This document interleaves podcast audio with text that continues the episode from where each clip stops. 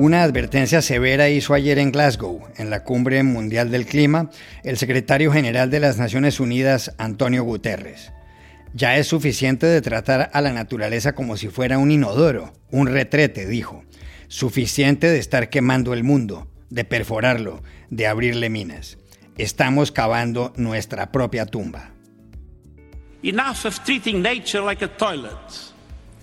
Enough of burning and drilling and mining our way deeper. We are digging our own graves. Poner en marcha los programas para luchar contra el cambio climático vale miles de millones de dólares al año. ¿Cómo podrían hacerlo entonces los países latinoamericanos que no son tan ricos? Consultamos ayer en Buenos Aires a la politóloga Florencia Grillo, que ha escrito una columna sobre el tema en Post Opinión. A menos de tres semanas para las elecciones presidenciales en Chile, las encuestas dan como favorito para ganar la primera vuelta al ultraderechista José Antonio Cast. Más de cinco puntos lo separan del segundo, el izquierdista Gabriel Boric. ¿Cómo entender esto? Llamamos a Santiago a José María del Pino, corresponsal del grupo Clarín.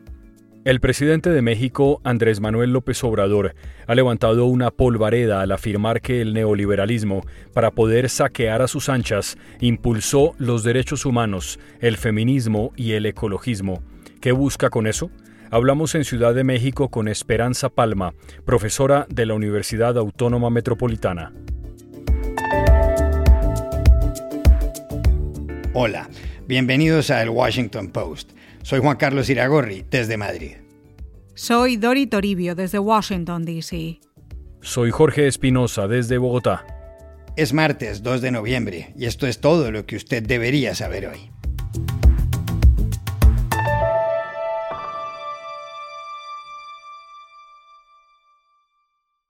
El mundo tiene los ojos muy puestos en Glasgow en esa ciudad de Escocia, más de 120 jefes de Estado y de Gobierno y 25.000 delegados debaten desde ayer y hasta el 12 de noviembre sobre la forma de luchar contra los efectos del cambio climático.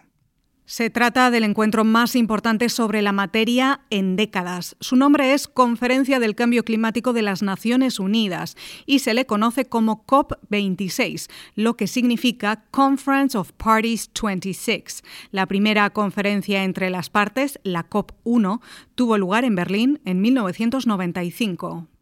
¿Por qué es tan relevante esta cumbre? Porque ante la amenaza del cambio climático debe fijar reglas claras y fechas para hacer cumplir el Acuerdo de París, suscrito por 197 países en 2015.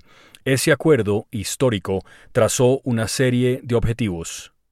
El principal es que el mundo debe permitir una temperatura como máximo de 2 grados centígrados por encima de la existente antes de la revolución industrial. Esa revolución, que empezó en 1750, introdujo, por ejemplo, las máquinas a vapor, la modernidad. Más allá de eso, según los firmantes del Acuerdo de París, lo ideal sería que el aumento de la temperatura se mantenga ahora como mucho 1,5 grados centígrados sobre aquella que se registraba en tiempos de la economía agraria y los productos hechos a mano. Ayer, el príncipe Carlos de Inglaterra alertó a los gobernantes presentes de que el reloj avanza y avanza. Les dijo que él sabe que tienen una carga en sus hombros, pero que el mundo los observa y que deben actuar diligente y decididamente, porque el tiempo literalmente se acabó.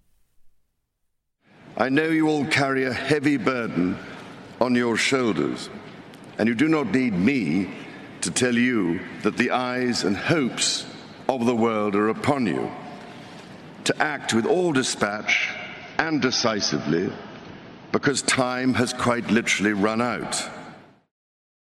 Si no se actúa, las consecuencias serían devastadoras. Hoy solo el 8% de la superficie terrestre hace difícil la vida humana, porque sus temperaturas son superiores a los 29 grados centígrados en promedio.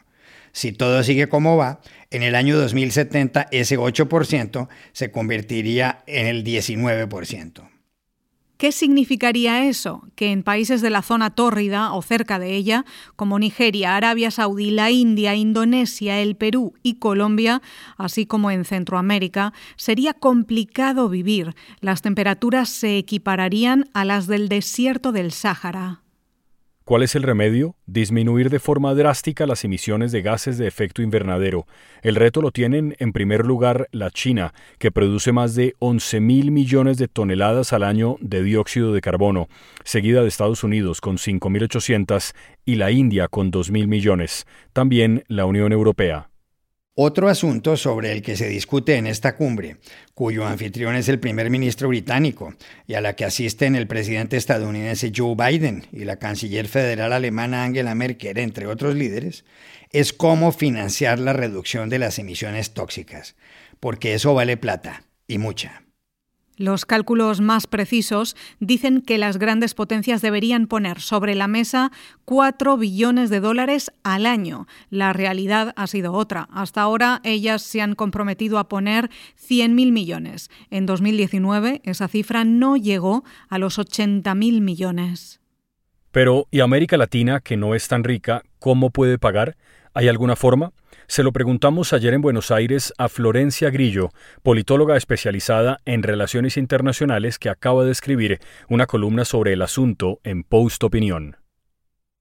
Sí, claramente existe una posibilidad y esto es lo que planteó el gobierno argentino durante el diálogo de alto nivel sobre acción climática de las Américas en el mes de septiembre, donde participaron todos los países de la región, menos Brasil y México, casualmente los dos países más contaminantes de la región, donde el gobierno argentino logró un apoyo de casi todos los países, incluso de aquellos que no coincide tanto ideológicamente ¿no? con, con el gobierno argentino, pero logró este consenso de canje de deuda por acción climática, que es un acuerdo con organismos como el Fondo Monetario Internacional para reducir la deuda e invertir ese dinero en políticas de reducción de los efectos del cambio climático. Incluso fue apoyado por John Kerry, que es el enviado especial de Estados Unidos por el clima. A partir de eso, el Fondo Monetario Internacional lo ve como algo factible, ¿sí? porque las economías en desarrollo hoy por hoy no tienen los instrumentos para generar inversiones directas en energía eólica, en hidrógeno verde.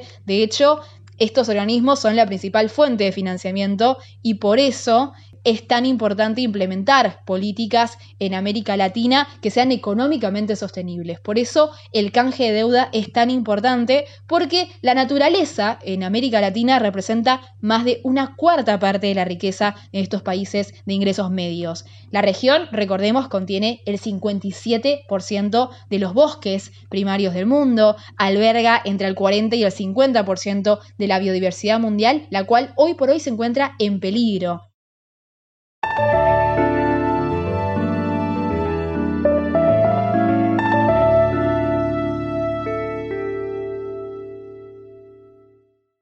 Faltan menos de tres semanas para las elecciones presidenciales en Chile y las encuestas comienzan a mostrar que el candidato de la ultraderecha, José Antonio Cast, del Partido Republicano, puede ganar la primera vuelta y superar al izquierdista Gabriel Boric de Apruebo Dignidad. El sondeo Pulso Ciudadano elaborado por la firma encuestadora Activa acaba de señalar que en los comicios del 21 de noviembre Cast obtendría el 22,3% de los votos, mientras que Boric lograría el 17,4%. La demócrata cristiana Jasna Proboste sería la tercera con el 9,5%. Kast, un abogado de 55 años con antepasados alemanes, ha propuesto, entre otros aspectos, reducir el número de inmigrantes que entran ilegalmente por la frontera con Bolivia.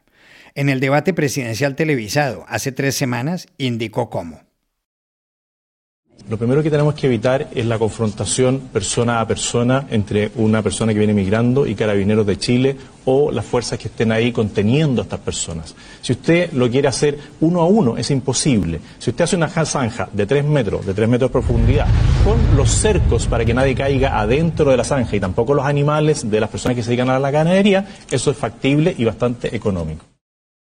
Pero, ¿qué explica exactamente el repunte de José Antonio Cast en las encuestas? Hablamos ayer en Santiago con José María del Pino, corresponsal del grupo Clarín. José Antonio Caz es la expresión chilena de un fenómeno global, del fenómeno de Trump, de Le Pen, de Bolsonaro, de Abascal. Todo lo que ha ocurrido en el mundo también tiene su bajada en Chile. Claro que diríamos que José Antonio Cast es más Le Pen que Trump y también es más Abascal que Bolsonaro.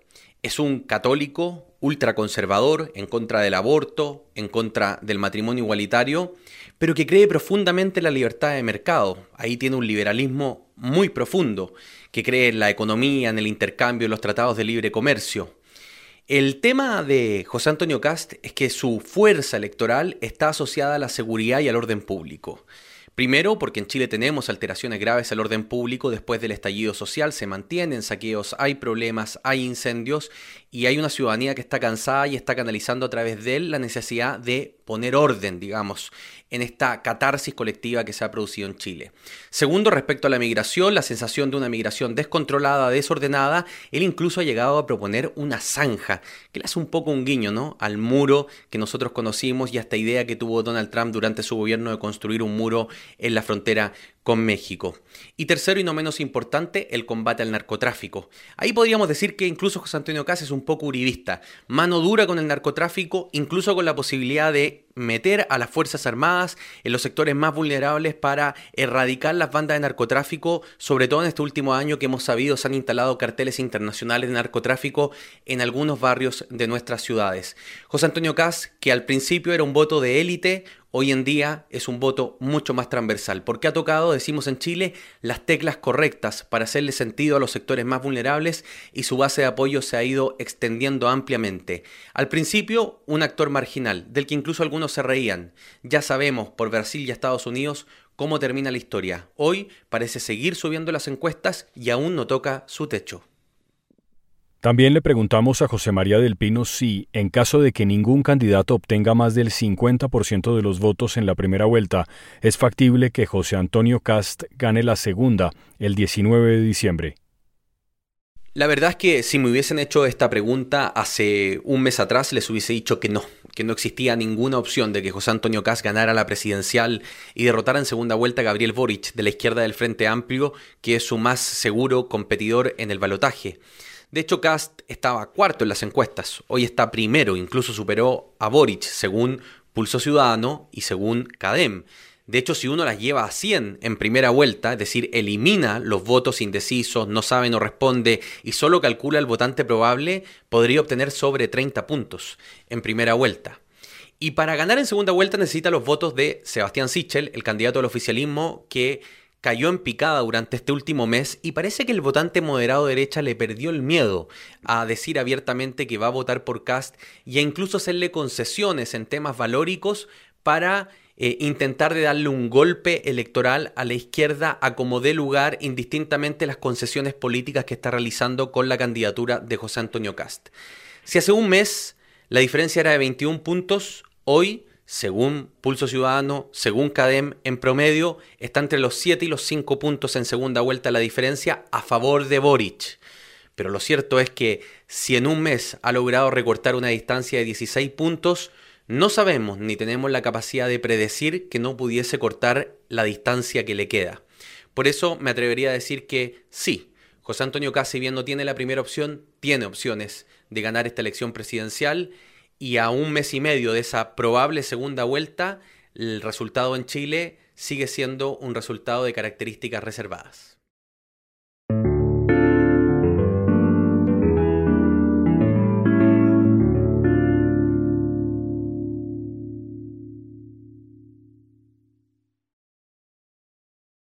En México sigue latente la polémica por unas declaraciones que dio el presidente Andrés Manuel López Obrador justo antes del fin de semana. En una de sus comparecencias públicas, López Obrador, que gobierna desde el 1 de diciembre de 2018, dijo lo siguiente.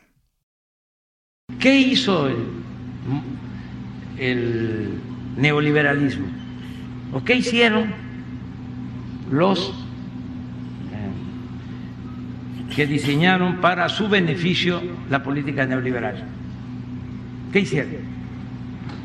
Una de las cosas que promovieron en el mundo para poder saquear a sus anchas fue crear o impulsar los llamados nuevos derechos.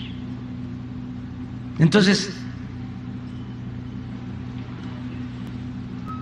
se alentó mucho, incluso por ellos mismos, el feminismo, el ecologismo, la defensa de los derechos humanos,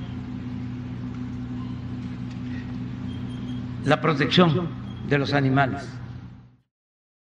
¿Qué explicación tienen estas declaraciones? Llamamos a Ciudad de México a la politóloga Esperanza Palma, profesora de la Universidad Autónoma Metropolitana.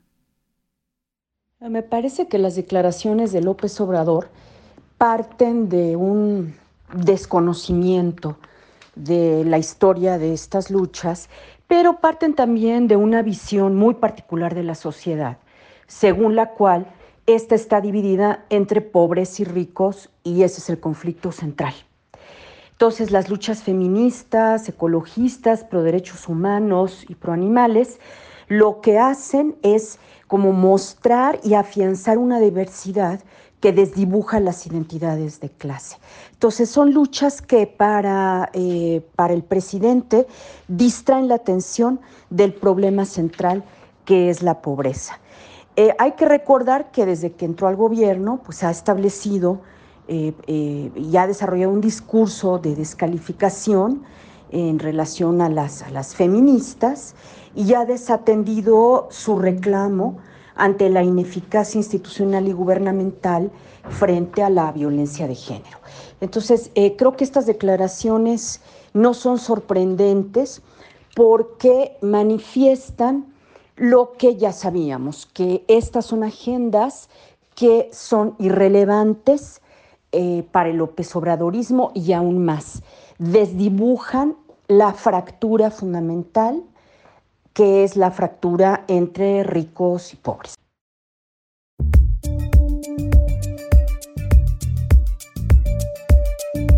Y estas son otras cosas que usted también debería saber hoy.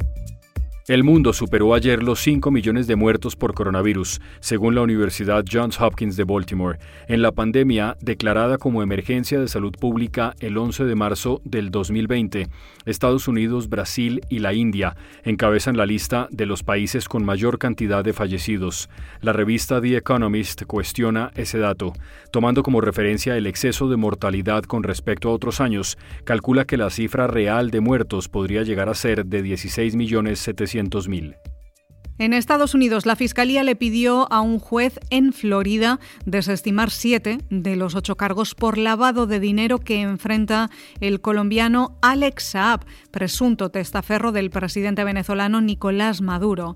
El fiscal Kurt Lunkenheimer explicó que se le imputaría solo el delito de conspiración para cometer blanqueo de capitales. Así se respetaría el acuerdo con las autoridades de Cabo Verde, que lo extraditó de modo que la pena en Estados Unidos no superaría la máxima en ese país africano. Saab podría enfrentar una condena de hasta 20 años.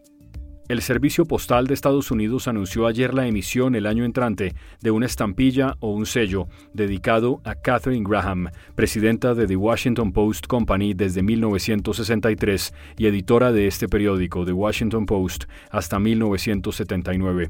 El comunicado subraya que la señora Graham fue una figura esencial durante momentos turbulentos de la historia del país y la primera directora ejecutiva de una empresa en la lista de Fortune 500. El sello pertenece a la serie de estadounidenses distinguidos y mostrará un retrato al óleo de Graham basado en una fotografía tomada en los años 70. Y aquí termina el episodio de hoy de El Washington Post, El Guapo. En la producción estuvo John F. Burnett. Por favor, cuídense mucho.